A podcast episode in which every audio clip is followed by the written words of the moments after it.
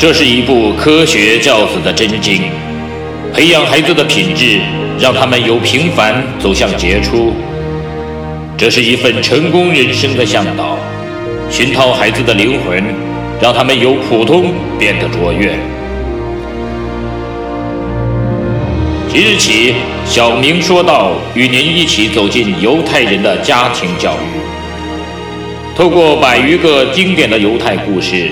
品读到蕴含着无穷哲理与智慧的教育箴言与心得，从而帮助孩子创造属于自己的美好人生。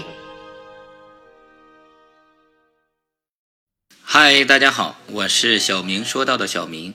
这次我们和大家来说到的这个话题叫做“恶有恶报”。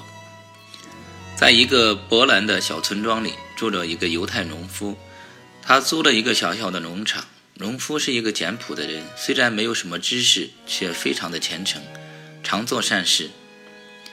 他的父亲也租了同一个小农庄，农场主是个友好的老人，和父子俩都相处得很好。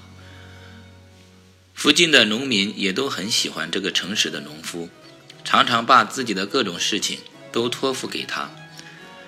犹太农夫经常要去镇里，农民们就托他到那儿买他们需要的东西。有一天，一个年轻贵族来到了这个小村落。他是个典型的花花公子，把继承的财产全挥霍在吃喝玩乐和女人上了。现在他发现自己没有任何收入了，就动起了把犹太人赶走、想霸占他的农庄的念头。赶走他是件很容易的事，他对自己说道：“毕竟他只是个犹太人，而我却是个贵族。”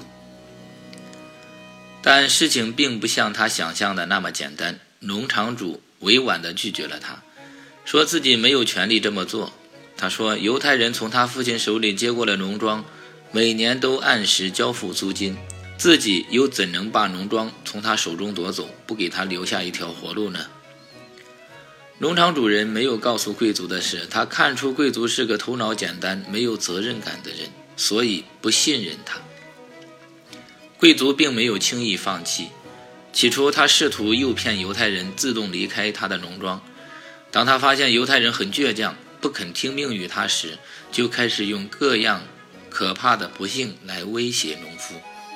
他声称自己什么都做得出来，他要煽动农夫的雇民来反对他。这肯定不会太难的。农夫不就是一个犹太人吗？他还要劝村里的牧师不允许村民们和他交往。威胁当局不把农庄再租给农夫等等，但是所有的威胁都没有起作用。犹太人根本不受威胁，相反的，他把贵族的恐吓告诉村里的每一个人。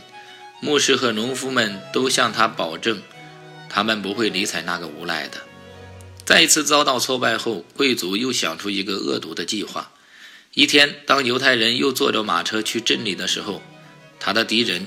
用金钱、美酒和甜言蜜语哄骗几个年轻农民，埋伏在他必经的森林里。犹太人一点也不知道危险正等着他。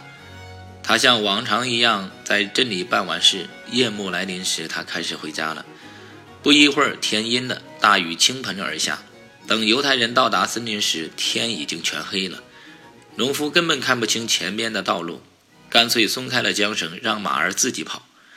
突然，一阵莫名的不安袭上心头，为了驱走恐惧，农夫开始背诵赞美诗：“上帝赐予我们庇护和力量，在我们有麻烦时给我们帮助，所以就算所有的高山都移入了大海，就算地球毁灭，我们也不会恐惧。”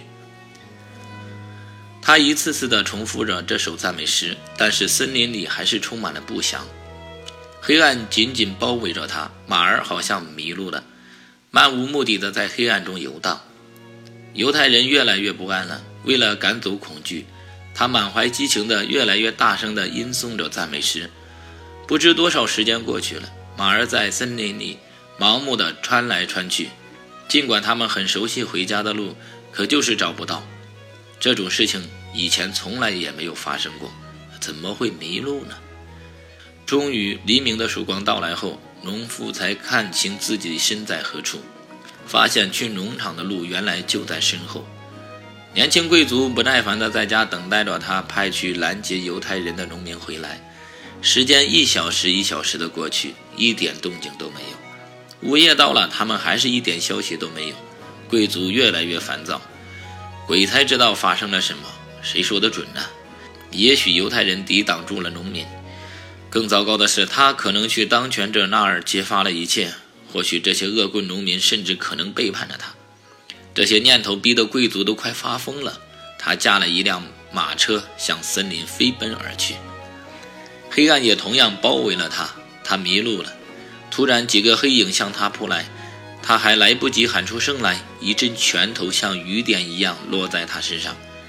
农民们狠狠地揍他，揍得他连话都说不出来，直到他们打累了，才接受了攻击。贵族终于能开口了，农民这才发现自己揍错了人，而把他放了。